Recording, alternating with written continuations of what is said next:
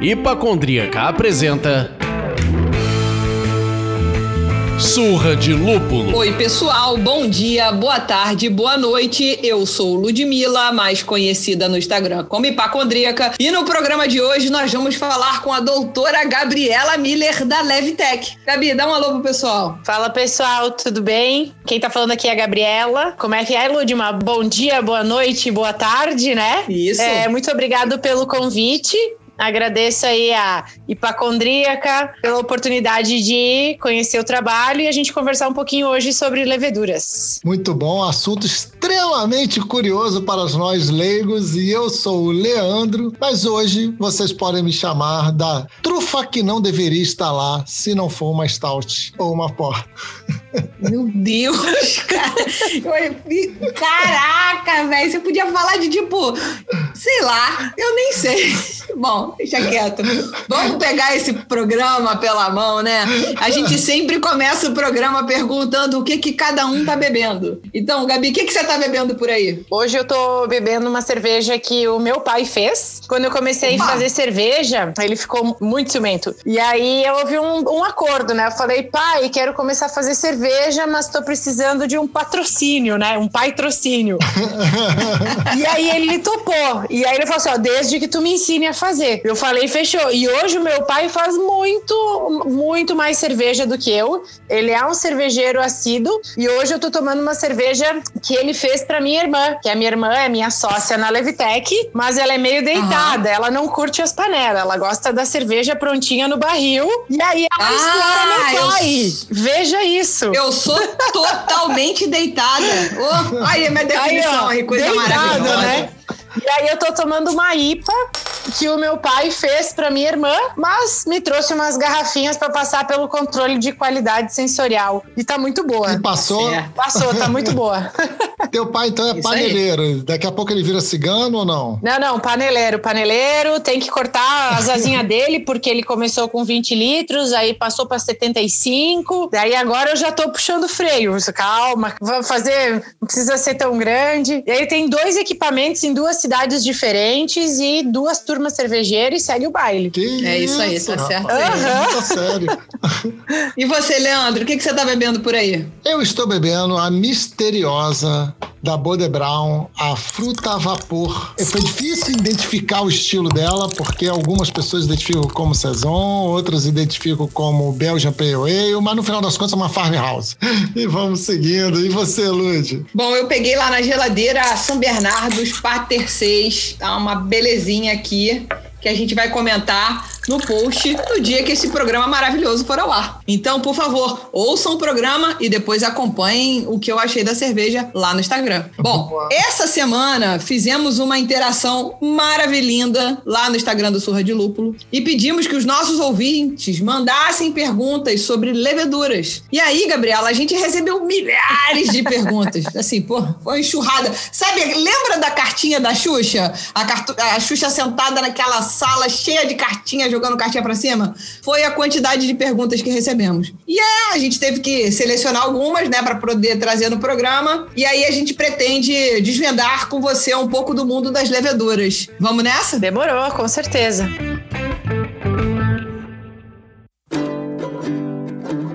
Então, assim, para a gente começar a desvendar esse universo, a gente quer saber sobre você. Quem és tu? Conte um pouco sua carreira, formação e como nasceu a Levtech. Bom, eu sou natural de Caxias do Sul, no Rio Grande do Sul, a terra do vinho, né? Mas como filha de alemão, sempre tomei cerveja, né? E naquela época a gente, né, o, o podia tomar a espuminha da cerveja com os pais, não era politicamente incorreto, tava tudo certo, né? Né? Nunca pensei em trabalhar com bebidas, sempre sonhei em ser uma, uma cientista e sempre sonhei uma vida acadêmica, né? Mestrado, doutorado, a cura do câncer, aquelas coisas quando a gente é, é jovem, né?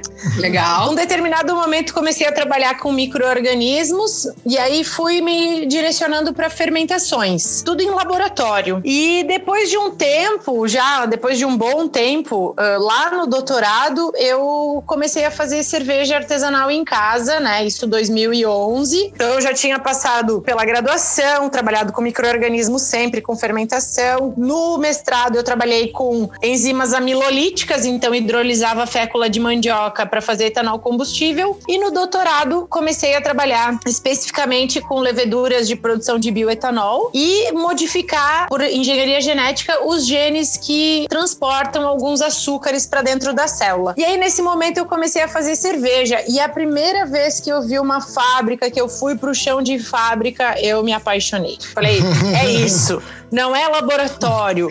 Eu, eu quero trabalhar na indústria, eu quero usar todo esse conhecimento de pesquisa, porque hoje está mais próximo, mas no Brasil, quando a gente fazia mestrado, doutorado há, há, alguns anos atrás, eu já terminei meu doutorado, tá indo para uma década, então era muito Caramba. distante o, a, a, a, universidade da indústria, das empresas, da, da, iniciativa privada. E aquilo ali me uhum. seduziu uhum. de uma forma que eu pensei assim: nossa, eu tenho toda a formação acadêmica, eu tenho esse know-how e eu posso trabalhar numa indústria e posso trazer isso para esse mundo. E aí foi quando eu comecei, né, entrei no mundo da cerveja como caseira, só que eu tinha todo o conhecimento de levedura, de propagação de levedura, eu tinha trabalhado com isso a minha vida toda, tinha feito um doutorado nisso. E aí as pessoas começaram a ficar interessadas no conhecimento, nas formas de fazer. E um dia eu me dei por conta, assim, na pia da minha cozinha tinha uns 10 frascos de levedura sendo propagado. Um era para mim, outro era para a serva,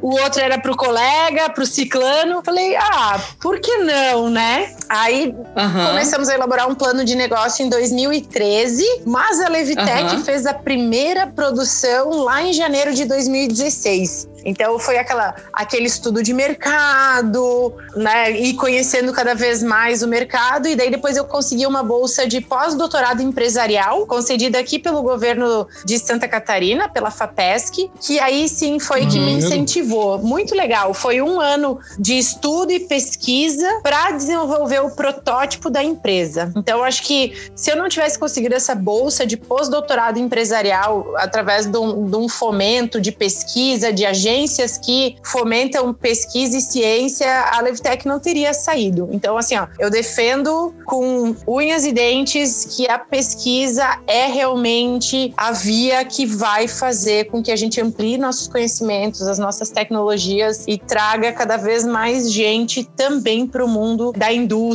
né, da iniciativa privada, que tem que andar sempre em parceria com as universidades. Então, Sim, nós concordamos é... plenamente com você, Gabriela, sem sombra de dúvida, pelo amor de Deus. Poxa, sem pesquisa a gente não tem nada, né? A gente não tem nada, não tem. E aí a, a Levitec foi contemplada em um outro programa que chama Sinapse de Inovação, que é uhum. uma aceleração de startups. Olha. Então a gente também conseguiu em 2016 fomos contemplados nesse projeto, o que nos possibilitou também ter um bolsista para trabalhar na empresa, ter recurso para investir, principalmente na parte é, de gerenciamento, porque a parte técnica eu conhecia. Uhum. Agora o nosso grande desafio foi é, gerir um negócio, um business, uma indústria e conseguir uhum. fazer isso crescer de forma sustentável. Sim. E a ideia de aproximar a pesquisa da iniciativa privada é como um vai sustentar o outro, porque se mantiver aquele distanciamento acadêmico que existia, um acadêmico, uma, uma academia hermética, ferrou, né? Não, ferrou, porque a iniciativa privada precisa sustentar a pesquisa. Claro que muitas vezes, agora vendo do, do, do, ponto de vista da iniciativa privada, tu vai pagar uma pesquisa que po possa te trazer um benefício. Mas tu vai Sim. sustentar um laboratório que vai fazer pesquisa básica. É uma mão de duas vias, né? Então, assim, Sim. Precisa fazer essa aproximação até para a gente gerar tecnologia nacional, para a gente parar de ficar muito dependente, né? Sim, sim, sair da commodity. Então, assim, foram sim, realmente dois programas e eu vejo assim, ó, de dois anos para cá, acabou, esses programas foram extinguidos, não existe mais esse tipo de bolsa. A galera tá totalmente desamparada, cada vez mais perdendo espaço. Tá bizarro. Com certeza, né? com certeza. Você contou um pouco da sua história, mas dá o, o serviço da tua formação, porque eu acho que é, é muito importante chegar e falar, tipo, pós-doutorado em biotecnologia e biociência, para entender que, tipo, não foi do nada que isso aconteceu. Entende o que eu quero dizer? Você já falou até que seu teu doutorado tem 10 anos de completo. Então... que eu sou velha pra caralho. Não, que isso, você tem 25 anos. Ai, tá bom. É. Dá, dá esse completa pra gente, porque eu acho que é legal esse serviço. Primeiro, porque pode ter gente que vai ouvir e vai falar: caramba, é possível. Bom, é, então eu sou formada em farmácia, foi meu curso de graduação, mas na verdade eu nunca quis atuar como farmacêutica propriamente dito. A farmácia sempre foi uma forma de, de conhecer um multidisciplinar. E na época eu fiz o curso de farmácia porque não existia o curso de biotecnologia, senão com certeza esse era o meu curso dos sonhos. Que sendo biotecnologista, uhum. você pode atuar em diferentes áreas, desde a indústria farmacêutica, medicamento, alimento, agronegócio. Praticamente a cerveja, ela é um produto biotecnológico. A gente utiliza organismos vivos para fazer uhum. a transformação de um substrato em produto. Isso é uhum. é biotecnologia, né? E o mestrado foi em biotecnologia, doutorado em bioquímica e pós-doutorado novamente em biotecnologia. Então uhum. eu acredito fortemente que a biotech é um mecanismo muito importante é, de transformação, né, entre a pesquisa básica e o produto mesmo. Então essa foi a minha carreira, claro que foram alguns bons anos dedicados à pesquisa, uhum. e, mas a gente conseguiu construir esse conhecimento e abrir a Levitec, que na verdade foi aonde eu mais apanhei na minha vida toda, né? então depois é, que aí, virou depois que a gente virou empresária, é, virou empresária Amor. e aí o TCC fica fácil. É, os, os, desafios acontecem por uma série de motivos, né? Tanto os desafios de ser empreendedor, mas também é, os desafios de você trabalhar numa área totalmente diferente da sua, que eu sou técnica, Sim. né? E eu tive que aprender uhum. a ser gestora, tive que aprender a lidar com mamíferos, a, a trabalhar com RH. E então, né? Sim, com certeza. Mas é, faz, faz, parte do crescimento, vai só somando, na verdade, e a gente vai construindo capacidades que às vezes a gente nem imaginava que tinha. Sim. Com certeza.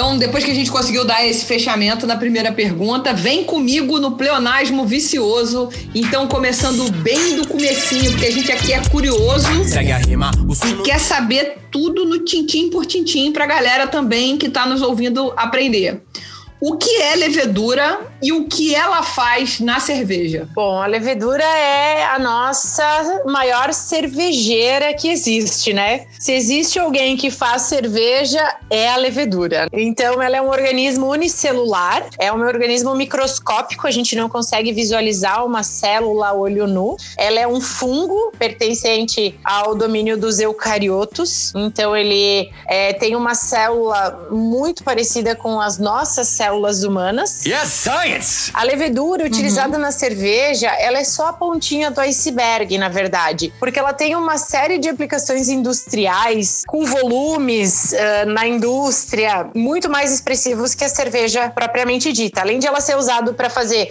toda a transformação de álcool, tudo que a indústria que produz álcool utiliza a levedura e utiliza basicamente a levedura Saccharomyces cerevisiae. Entretanto, ela é utilizada para produção de enzimas, produção de aminoácidos, produção de sabores. Então, todo aquele perfil sensorial que a nossa levedura libera numa cerveja também é utilizado para flavorizar alimentos, né? Utilizando esses produtos que são naturais, não esses uh, ésteres sintéticos, mas sim ésteres naturais. Uhum. Também ela é utilizada para estudo de mecanismos de doenças, uh, produção de vacinas. Então, tem uma série de aplicação das leveduras uh, muito maior do que a cerveja. Agora, voltando voltando para a cerveja. Que é o que importa. É, que é o que importa, né?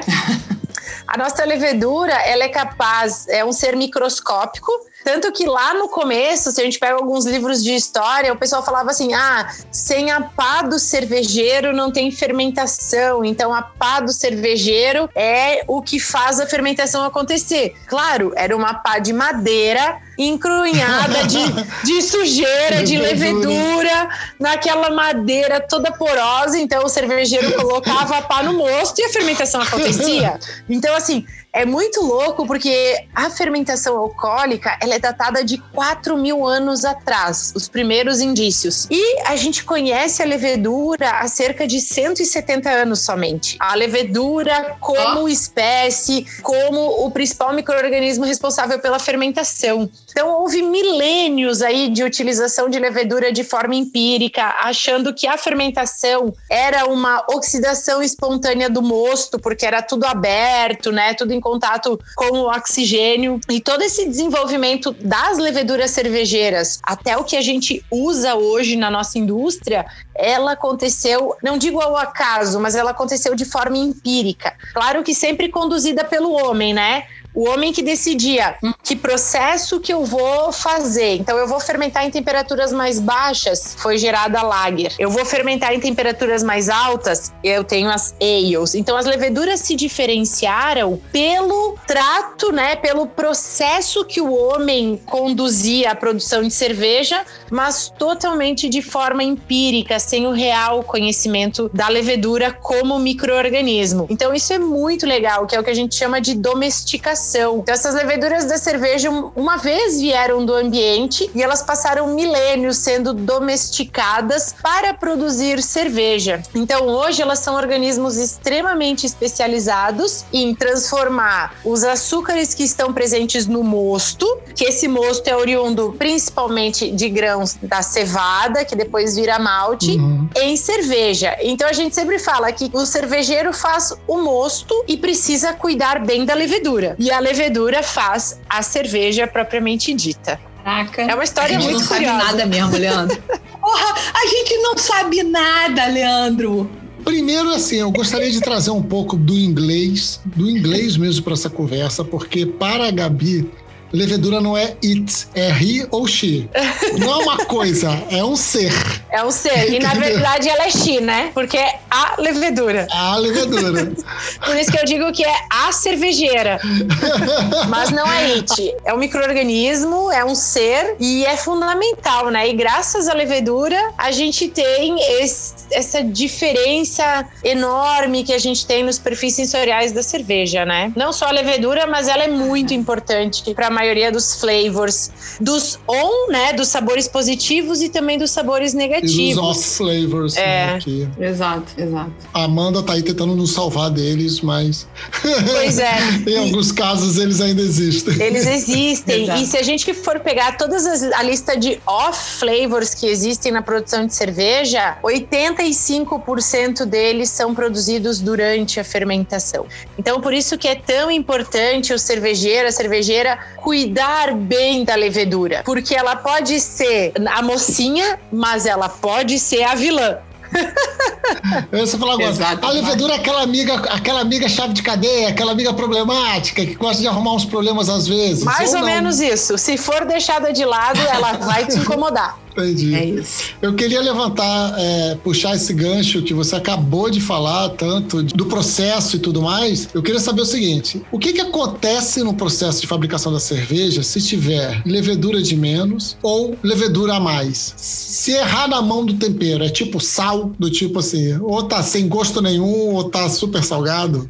Não, na verdade, só se errar para menos. A levedura, ela realmente, como ela tem essa importância muito grande na transformação dos açúcares em álcool e também na produção dos principais compostos sensoriais que vão gerar o buquê da cerveja, ela pode ser muito prejudicial se for inoculada a menos. E aí, trazendo os termos um pouquinho mais técnicos, a gente chama de taxa de inóculo, que é a quantidade de levedura que a gente gente coloca no moço. Se a taxa de inóculo for muito baixa, nem precisa ser muito baixa, pode ser só um pouquinho baixa, a levedura ela não vai conseguir se desenvolver como ela deveria naquela cerveja. Apesar da levedura ser uma exímia produtora de etanol, ela se intoxica pro, com o produto. Na verdade, o que a gente faz nada mais é do que escravizar a levedura para produzir etanol para dar barato pra gente. Porque a levedura fica totalmente intoxicada com álcool. O cão foi quem botou para nós beber. Para ela, produzir álcool é uma coisa que ela faz devido a esse processo de domesticação, mas com um determinado limite. Então, se a gente bota pouca levedura numa fermentação, rapidamente esse álcool produzido vai intoxicar a levedura e ela vai perder saúde, vai perder viabilidade e também vai produzir uma série de defeitos sensoriais na cerveja e pode não conseguir consumir todo aquele açúcar, todo aquele extrato que tem na cerveja. E aí a gente pode ter parada de atenuação, então a cerveja fica doce, com um corpo muito alto, com um gosto de mosto, com aquele sabor de cerveja não fermentada, sabe? Não sei se vocês uhum. já tomaram. Tem algumas cervejas sem álcool, principalmente algumas importadas, que a gente toma, tem sabor de mosto. Tem aquele sabor que parece que que não foi fermentado. Então é justamente isso, fica doce, fica com gosto de mosto. Ela abre chances para contaminação. Então se ela não consome todo aquele açúcar, as bactérias que eventualmente estavam no processo vão poder consumir aquele açúcar e aí vão deteriorar a cerveja. Então vai azedar, vai produzir o butírico, que é aquele delicioso sabor de vômito, ranço. né? Opa!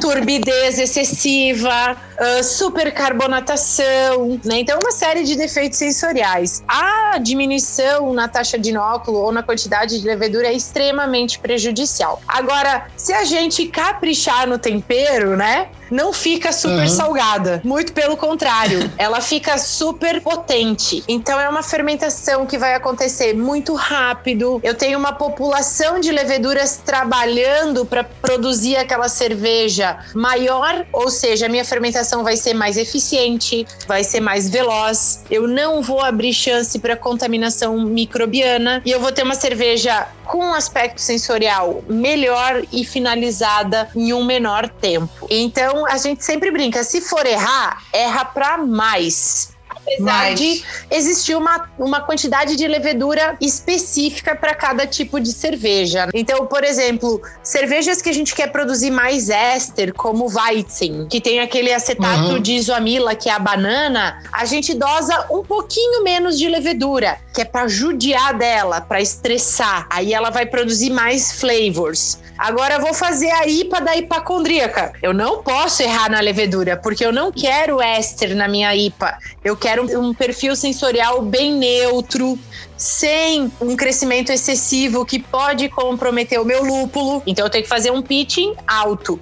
Agora, se eu for fazer uma lager, que fermenta a 8 graus, pensa na levedura lá naquele frio a 8 graus, tá gelado. Eu preciso colocar o dobro de levedura para ela conseguir fazer a fermentação de forma eficiente num tempo razoavelmente curto, né, que não fique lá um mês fermentando, mas numa temperatura muito baixa, porque a levedura, quanto mais alta a temperatura, mais rápido o metabolismo dela. Então por isso que lagers a gente precisa fazer o inóculo dobrado em relação às ales. Então é um ponto muito importante onde a maioria dos cervejeiros erram. E por quê? Porque a levedura é um insumo que não é muito barato, assim, se a gente for pensar. Lúpulo também não é muito barato. É, em 2020 nada tá barato. Não, nada tá barato. Agora, se o pessoal for economizar para fazer uma IPA, qual dos dois insumos vocês acham que eles iriam não iriam economizar? No lúpulo ou na levedura para fazer uma IPA? No lúpulo, eles vão botar todo o dinheiro lá. então, só que se ele economiza na levedura, a levedura vai produzir tanto a flavors que o lúpulo dele não vai se destacar como deveria. Cara, eu não Exatamente. tô conseguindo desassociar a imagem de um ser humano. A levedura para mim virou uma pessoa. Você quebrou a levedura para mim, Gabi. Ou é. você salvou a levedura. Porque assim, pra mim virou aquela parada assim, do tipo, a gente tem que fazer um trabalho aqui. Se eu chamar uma pessoa só, essa pessoa vai trabalhar pra cacete, vai suar, vai, puta, vai se intoxicar. Se eu chamar uma galera, Exato, ela perfeito. vai fazer mais rápido, não vai se intoxicar, mas não, sei mas não vai ter identidade. Não vai ter assinatura daquela pessoa. Então, quanto menos mais identidade, quanto mais, mais rápido e equilibrado é. Gente, É isso? eu nunca pensei dessa forma. É perfeito. Sem- Que isso, Não, Leandro? sensacional. Eu vou, com a sua permissão, eu vou começar a usar esse exemplo nas minhas aulas. Tá dado. tá Aí, ó. comple- a permissão tá completamente dada, é livre, é código aberto. E é, mais, e é bem isso. Se você fosse uma drag queen, você podia ser a Lady Levedura.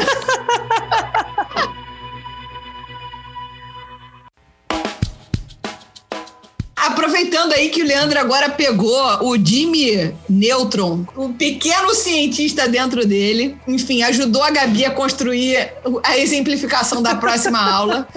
E aí a gente aproveita e vamos lá. Qual é a diferença sensorial da mesma levedura na fermentação espontânea e na fermentação inoculada? Bom, aí aqui a gente já tem dois conceitos um pouco diferentes. A gente nunca vai ter a mesma levedura numa fermentação espontânea. Fermentação espontânea é aquela que ocorre com todos os micro-organismos que estão no ambiente. É uma fermentação espontânea, a gente não inocula leveduras, a gente não inocula bactérias, a gente simplesmente Deixa acontecer.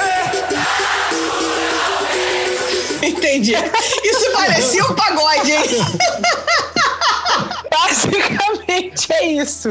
Então, assim, claro, eh, a gente tem que expor esse nosso mosto aos micro-organismos, já que eu não vou inocular. Então, geralmente, a gente pega o mosto, coloca no que a gente chama de cold ship, uma piscina de mosto que fica aberto, né, em contato com o oxigênio, com o ar, deixa mais ou menos 24, 48 horas aquele mosto resfriando naquele ambiente em contato com o ar e depois bota para os tanques para fermentar. Então, a fermentação espontânea vai depender muito da onde você está. Por exemplo, se a gente fizer uma fermentação espontânea no centro do Rio de Janeiro, é bem provável que a gente consiga alguma coisa boa para fazer uma fermentação. Agora, se a gente for lá para a serra, para um ambiente onde a gente tem uma natureza, tem flores, tem frutos que são fontes ricas de leveduras, a gente tem mais chance Aham. de conseguir uma fermentação espontânea melhor, né? Então, a Entendi. diferença basicamente é que em fermentação espontânea, os micro-organismos vêm do ambiente. E aí a gente nunca vai ter aquela repetitibilidade como a gente tem numa fermentação industrial, onde eu vou lá, inoculo a mesma levedura, na mesma quantidade, na mesma temperatura, nas mesmas condições. Entendi. Então a diferença sensorial é completa. Completa, Não tem né? nada parecido. Então, assim, ó, na fermentação espontânea, o legal é que além das leveduras, a gente tem as bactérias que geram essa complexidade de acidez, principalmente ou ácido lático, que são os lactobacilos e os pediococos, que são as bactérias mais utilizadas para a produção de sour, por exemplo, se utiliza lactobacilos, ou ácido acético, ácido lático, lactobacilos, ácido acético, a gente pode ter a presença das acetobacters, que são aquelas bactérias que transformam, por exemplo, o vinho em vinagre. Vocês já pensaram assim, ó, qual que é o substrato para fazer um bom vinagre? Não é açúcar, é um fermentado alcoólico. É uma bactéria que transforma o álcool em ácido. Então é um outro processo que a gente tem principalmente em fermentações em madeira, né? Lá naquela, naquelas barricas de madeira. E se a gente fizer uma fermentação espontânea numa barrica de madeira e fizer uma fermentação espontânea num tanque de inox, a gente já vai ter dois perfis completamente diferentes. Porque na madeira Aham. a gente tem permeabilidade de oxigênio, que vai permitir com que essas bactérias acidifiquem o mosto lentamente. No inox, não. Então, em geral, as fermentações espontâneas que se fazem em madeira, elas são mais ácidas, tendem a ser mais acéticas do que as fermentações espontâneas que a gente faz no inox, que são mais neutras e equilibradas. Mais ou menos uma Red Flanders ou uma Brown Flanders, né? Pegando agora esse estilo de cervejas que são as Flanders, né? As Red- eh, a gente poderia a grande diferença entre Red e Brown Flanders são, claro, o local da onde elas são produzidas, na região de Flanders, mas também a forma como as fermentações são conduzidas. Caceta e planeta. Quando vocês forem tomar uma cerveja belga, comprem uma Duquesne, vamos falar, ou uma Rodenbach, que são as Red Flanders, e percebam uhum. a acidez dela, a acidez acética. Claro, tirando todo o perfil sensorial da cerveja, as notas eh, vínicas que ela tem. Tentem achar uma Brown Flanders, uma Old Broom, vocês vão ver que a cerveja é completamente diferente, basicamente pela forma que a fermentação é conduzida. Então, assim, é bem diferente a gente pensar numa levedura de fermentação espontânea inoculada, porque a fermentação espontânea é espontânea. Já diz o nome, né? A gente não inocula nada. Uhum. Deixa acontecer. Deixa, deixa acontecer naturalmente.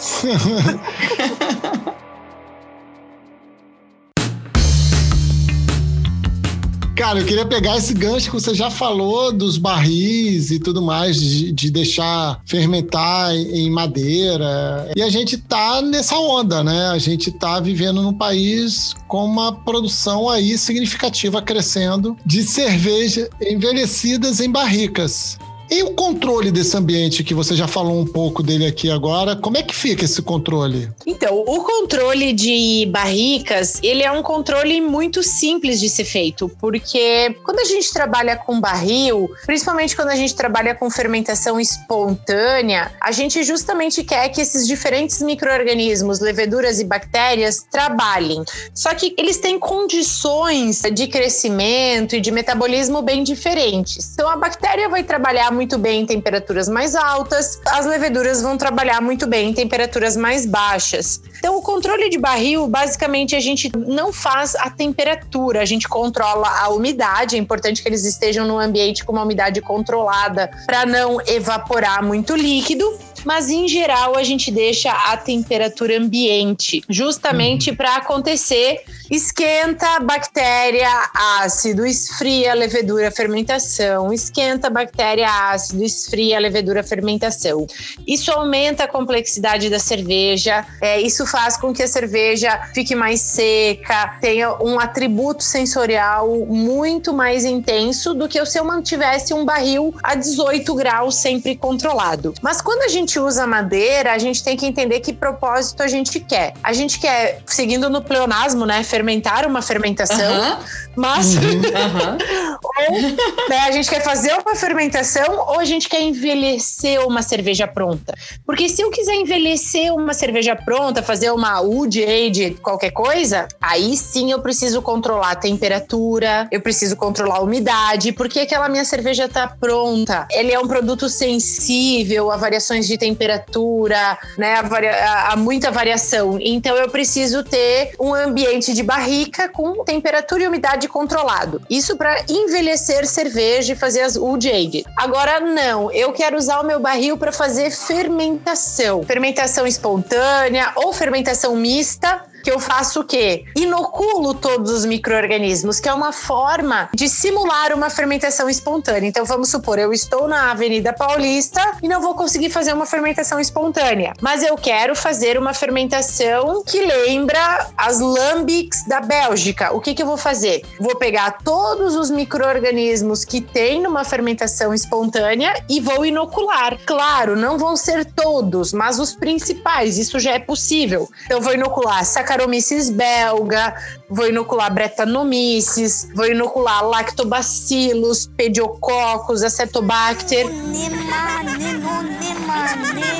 Para criar aquele ambiente misto para fazer uma fermentação mista, que não vai ser uma fermentação espontânea, porque eu joguei todos os micro-organismos lá dentro. Nesse uhum. caso, é importante que a gente não tenha um controle da temperatura. Deixa a temperatura ambiente fazer esse ciclo pra gente. E a cerveja vai maturando e envelhecendo e melhorando, né, com o passar do tempo. Claro, eu não posso ir lá no Rio de Janeiro, a, no auge do do verão num galpão com telha de zinco que tá 47 graus dentro do galpão. Aí eu vou começar a produzir off flavors. Então assim, não precisa ser uma temperatura controlada, mas precisa ser um ambiente de adega onde a minha temperatura máxima não exceda os 28, 30 graus. Mas eu deixo ciclar a temperatura no inverno e no verão, no inverno e no verão. Isso faz parte da produção dessa cerveja. Então, basicamente, os controles de vai depender do que eu quero. E aí, claro, né? Sempre barril que lacra bem, que não tem exposição ao oxigênio, que não vaza, locais sem mofo, por isso que também a umidade precisa ser controlada, não pode ser um ambiente extremamente úmido, daqui a pouco meu barril tá todo preto ao redor porque tá mofando, né? Então isso também Putz. não funciona. Então é importante... E aí traz outro fungo pra história que não é o fungo que a gente quer. É, que eu chamo eles de peludinhos, né? São os peludinhos. É aquele fungo que aparece nas frutas, na comida. Geralmente é verde ou preto, né? Que já dá aquele medo, né? Fungo preto, ele é maligno, ele produz um monte de micotoxinas que são nocivas para nossa saúde. Então eu combato. Então, peraí. Na aula da tia Gabi, eu tô aprendendo que o fungo verde, o fungo preto mata, o fungo verde dá onda e o fungo branco faz levedura. É, é o fungo branco faz queijo. então, a cor do fungo é muito importante. Se aparecer um aspergilo níger, meu Deus do céu, não come, não experimenta, que as chances de morrer são grandes. Tá bom, mas qual é a cor dele? Preto. Do Mick Jagger que você falou? Ah, o preto. É preto. Porque se deixar ali meio, vem o vento e carrega os esporos e eles contaminam outros lugares. Fungo preto é, é, é medonho. Tá certo, tá certíssimo. Viu só? Meu Deus, tô até atordoada. Mas olha só, eu queria também fazer uma outra pergunta. Não sei se eu tô entendendo, porque eu tô, assim, eu realmente eu tô me orgulhando, tô achando muito maneiro. E aí, eu não sei se eu tô entendendo, que é o seguinte: é, com essa mistura, quando a gente faz uma parada em barrica, quando a gente envelhece uma cerveja em barrica, essa mistura entre o ácido e a fermentação. É o ácido que traz o sabor da madeira para a coisa? Não, em geral, assim, quando a gente faz essas fermentações mistas, onde tem as bactérias que produzem ácido, as leveduras que produzem álcool e os flavors, a gente utiliza a madeira mais como um veículo. Por exemplo, ah. eu vou pegar aquele carvalho francês bem velho, bem usadinho, porque na minha fermentação espontânea, se vocês né? As cervejas que vocês tomam, as lambics, as gueuses, vocês percebem o sensorial da madeira muito evidente numa gueuse, por exemplo? Nossa, tem tanto tempo que eu tomei uma gueuse. Então, é muito pouco, é. porque a madeira ela, ela só é o veículo de fermentação. Agora vocês vão pegar uma Wood Aged Stout Amburana. Uhum. Aí eu quero o perfil sensorial da madeira, né? Da Amburana. Uhum. Da Amburana, do, do sassafrás, do jequitibá, né, de todas essas madeiras brasileiras. E então, aí é outro processo. Aí sim, eu uso a madeira para gerar sabor. Mas nada impede de eu fazer uma fermentação mista ou essas fermentações, né, onde a gente tem produção de ácido em madeiras para gerar sabor. E aí a gente pode pegar o exemplo do Coisa Linda, que é aqui de Floripa, uhum. né, o manezinho, a I Love Tainha, se vocês chamarem assim, ele vai atender também. e ele faz isso, ele pega as madeiras brasileiras e acaba fazendo a fermentação lá dentro. Então a gente tem dois em, que na verdade seriam dois objetivos diferentes, mas em um único produto, que são as fermentações ácidas, as fermentações mistas, uhum. mas também uhum. com a pegada da madeira brasileira. Então eu posso escolher ou eu posso simplesmente pegar um ba uma barrica de carvalho francês bem usadinha que não me dá mais sabor e botar cubos ou chips de madeira que eu quero dar o sensorial na minha cerveja dentro da barrica. Então as combinações são infinitas. A quantidade de experimentos e de produtos e de combinações que a gente pode fazer pensando em fermentação e madeira é infinito. Vai da criatividade do cervejeiro, né? E pensar, claro, né, aquele desenho de receita, né? Então, o que que eu vou fazer? O que que combina com o quê? O que que, né, uhum. soma ou o que que é muito contrastante que não funciona. Mas tudo isso a gente só descobre na prática. Essa é a verdade. E até quando eu falo pro pessoal, pessoal, como que vocês aprendem sobre levedura? Fermentando e bebendo. Fermentando e bebendo. Não, não tem outra forma. Uhum. Porque não existe um guia é. que diz, ah, essa levedura dá esse sabor. Porque se, botar, se você botar essa levedura com tal taxa de inóculo, com tal aeração, com tal mosto, com tal temperatura, com tal madeira, com tal não sei o que, muda tudo. É, é, é, uhum. é multivariável. A gente nunca consegue pensar na produção de cerveja pensando em um único ponto, em uma única variável. Porque todas as variáveis de processo, elas se somam no produto final. Então, isso é biotecnologia pura. É muito legal. Yeah, Mr. White! Porra, caramba! Uau. Legal.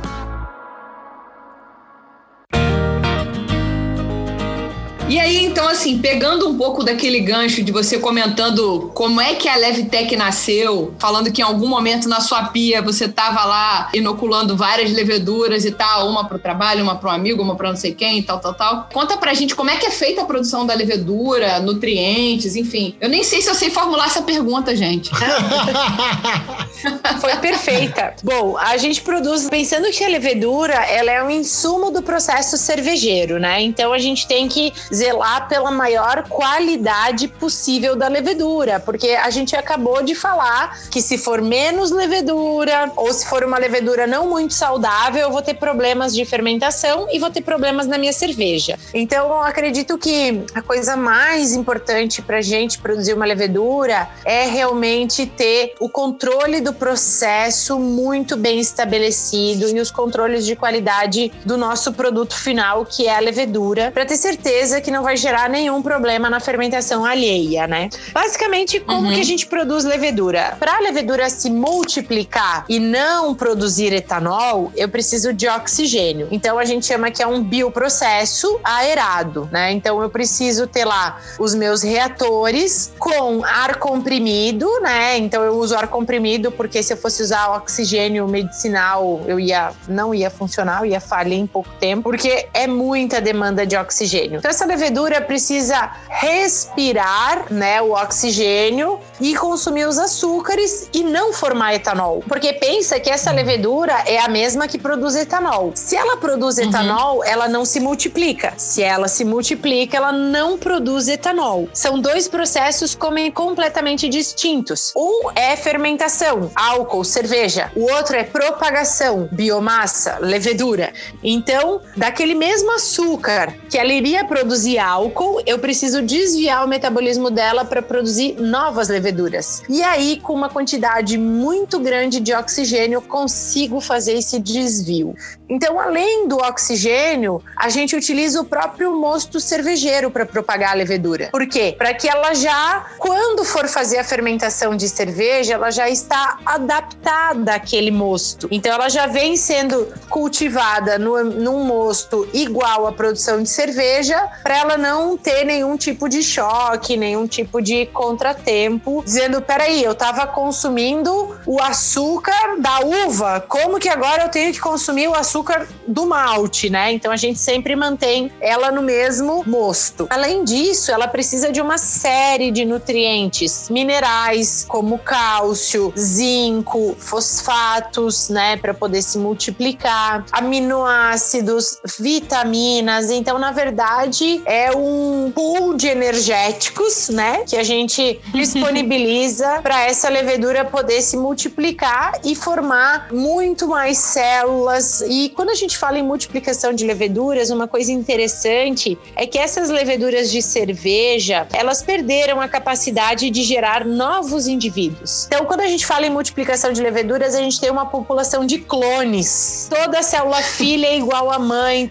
e assim sucessivamente. Então, nosso objetivo é que ela se clone, né? Que ela produza o maior número de leveduras igual a ela. Então, é um processo onde a gente precisa ter oxigênio, nutrientes, que são esses que eu acabei de comentar, e a maltose, que é o principal açúcar do mosto cervejeiro. A gente faz em fermentadores de inox, com todo o controle microbiológico, porque se você der mole, as bactérias eh, vão querer competir com a levedura pelo nutriente que ela está usando. E basicamente eu acho que é isso, assim, que são as principais definições. Ah, agora eu entendi! E é assim, é muito mais difícil produzir levedura do que cerveja, tá, gente? Porque a cerveja, basicamente, ela, a levedura produz álcool, o que inibe uh, boa parte da contaminação, que mantém o produto mais estável. Quando a gente produz levedura, não. A levedura não produz álcool. Então, a gente tem uma maior susceptibilidade daquele produto a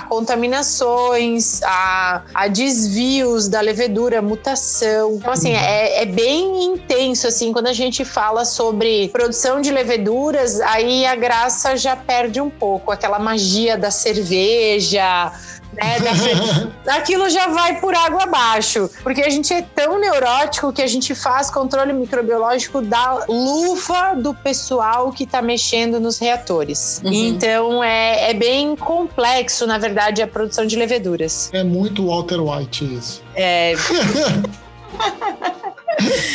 Eu queria, assim, infelizmente, para fechar essa loucura científica que a gente está vivendo aqui, essa. Na verdade, não é nada científico, é extremamente humano. A gente está conhecendo uma pessoa nova, essa tal de levedura, que para mim não era uma figura tão admirável. Aí, eu queria saber de você, assim, você já deu várias dicas durante o programa, várias, várias mesmo, mas quais seriam as boas dicas para os nossos cervejeiros caseiros? Por exemplo, eu tenho uma dúvida bem grande, que é, é, para uma panela, por exemplo, de 20 litros, um sachê da conta ou eu compro um litro de levedura? Não, Entendeu? É sério, é essa é proporcionalidade, sabe? É, não, mas a proporcionalidade funciona, sabia? Mas para um sachê, para um, pra uma batelada de 20 litros, um sachê de levedura dá conta. Se for ale, se for. Olha, lager, sabia que tinha uma vírgula. É, não, levedura é que nem o português. Sempre tem uma exceção. Não existe uma regra que não tem uma exceção.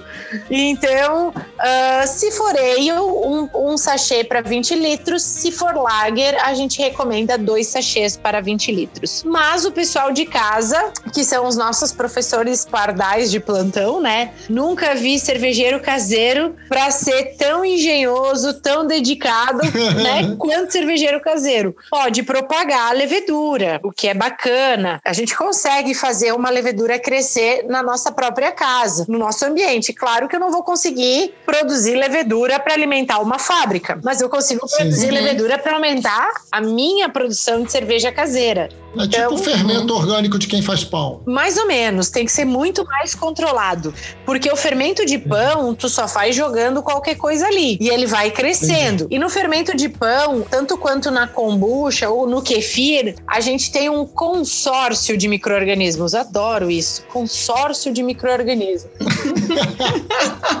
pensa no conceito, é uma coisa muito louca. A gente tem vários micro-organismos ali trabalhando em prol, em simbiose, né, daquela situação, que é fazer a fermentação lática, no caso do kefir do leite, que é fazer a fermentação do chá, no caso da kombucha, né, ou até do trigo, no caso do pão. Na cerveja, isso não funciona. A cerveja, ela tem que ser muito controlada, porque se você fizer só essa alimentação sem os determinados controles, vai existir outros micro-organismos que não devem fazer parte dessa levedura. Na cerveja não tem consórcio. É uma levedura e ponto final. Porque se começar uhum. a vir uma galera a mais, elas não vão trabalhar juntas. Aí atrapalha o rolê. É, e essa galera que veio de fora não vai produzir o perfil sensorial desejado numa cerveja. Então, assim, o princípio pode ser o mesmo, mas a prática é completamente diferente. Então, assim, eu tenho para propagar levedura em casa, por exemplo, eu preciso ferver meu mosto, resfriar, inocular a levedura perto do fogo para que não caia nenhum outro microorganismo junto, gerar uma oxigenação nesse fermento através ali do agitador magnético. Então é possível, né, fazer. Mas assim, é, é bem tranquilo de fazer na verdade com esses cuidados. Então, para uma fermentação ale de 20 litros, um sachê. Para uma fermentação lager, dois sachês. Ou um sachê mais a propagação de levedura, né? Então, uh, o cervejeiro caseiro adora isso.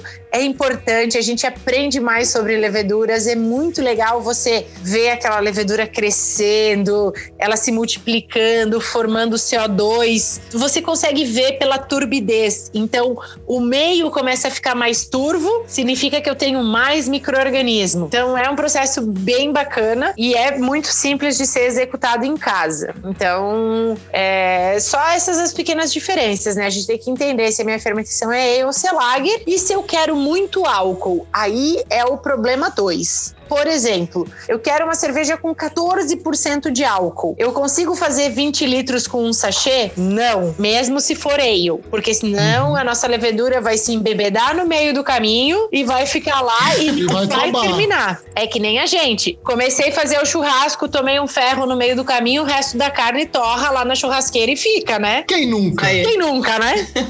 então, assim, depende da quantidade de álcool também que eu quero na minha fermentação, eu preciso botar mais levedura, que é justamente aquilo que a gente estava falando no começo. Ah, tu quer construir um muro de um metro ou de cinco metros? Tu vai chamar cinco pessoas ou 20 pessoas para fazer essa construção? Se for Sim. cinco, para construir um muro de cinco metros com cinco pessoas, a gente vai até a terceira fiada e não consegue mais, tá todo mundo morto, estrupiado. Agora, se eu Uhum. tiver 20 negros trabalhando, aí eu consigo terminar. Entendi. Coisa maravilhosa, hein, gente? A gente pegando e transformando leveduras em pessoas. né? É, é o único caso permitido de aglomeração, é de leveduras. né? Permitidíssimo. Ainda estamos vivendo. Ou não, se Ainda você quiser muito vivendo. flavor, não pode ter tanta gente, não pode aglomerar muito. É, Eu aprendi isso, gente. exceção de aglomeração, levedura. Mais ou menos. né? Agora, assim, a gente ouviu você falar de levedura aqui, que você usa uma levedura, é, ou vai ser ou vai ser lager e tal, não sei o que, tal, tal, tal. Mas a gente ouviu aqui no programa que a gente gravou com o Fabrício Almeida das Alais que eles usam a microflora. E aí, tipo, agora já deu um bug. A gente tem a amiga levedura e aí a gente tem a amiga microflora. Na verdade, é a amiga microbiota. Eles fazem fermentações espontâneas. Basicamente é isso. Eles pegam o que tá no Aham. ambiente, colocam no mosto ou deixam, na verdade, aquele mosto é, ser contaminado por aqueles micro-organismos do ambiente, microbiota, né? Então, organismos do ambiente, e aí fazem as fermentações. O trabalho que as Alas faz é incrível.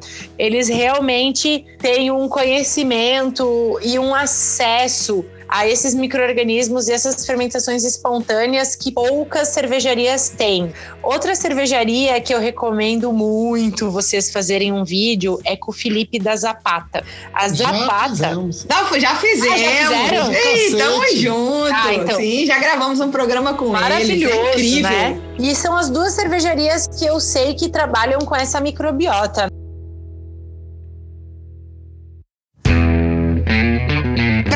Finalizar, a gente que, primeiro quer agradecer a Gabriela, que foi gentilíssima, super didática. Leandro viu o mundo se descortinar na Cara, frente dele. Science, bicho, science.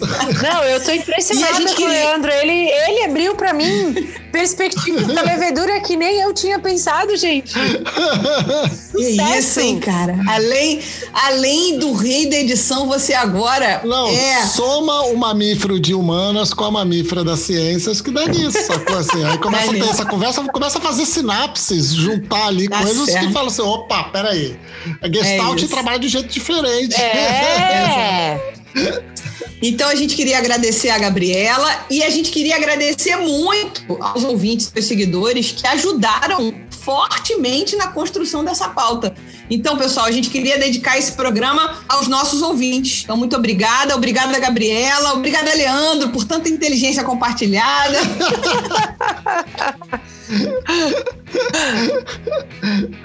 Obrigado, Gabriela, adorei. Realmente me deixou muito louco esse papo de leveduras como mamífero, como mamífero não, porque ele não é mamífero, não é uma mamífera, mas assim, Mas levedura como ser superior, Um ser. eucarioto, né? É, exatamente, um ser que deve ser respeitado, identificado e ter Isso é quase bíblico, hein? sociedade. Eucarioto, eucariotes. Ó, isso é quase bíblico, hein? Muito obrigado, adorei mesmo, valeu. Eu que agradeço a oportunidade de conversar sobre leveduras, que é um tema tão técnico e científico, mas dessa forma tão descontraída. Eu tenho certeza que a gente consegue atingir um número maior de entusiastas, um número maior de pessoas, né? Então eu acho que é isso. Realmente a ciência ela precisa ser compartilhada com todo mundo de formas acessíveis, né? Então agradeço aí o pessoal que apoia, né, e o podcast que está assistindo, as perguntas enviadas e a gente fica aí à disposição para novos projetos, novos, novos entendimentos, né? O que precisarem aí da Gabriela ou da Levtech, a gente vai estar tá sempre aí na parceria. Muito Ótimo. legal, muito obrigada e cuidado com aquilo que você oferece pra gente, hein?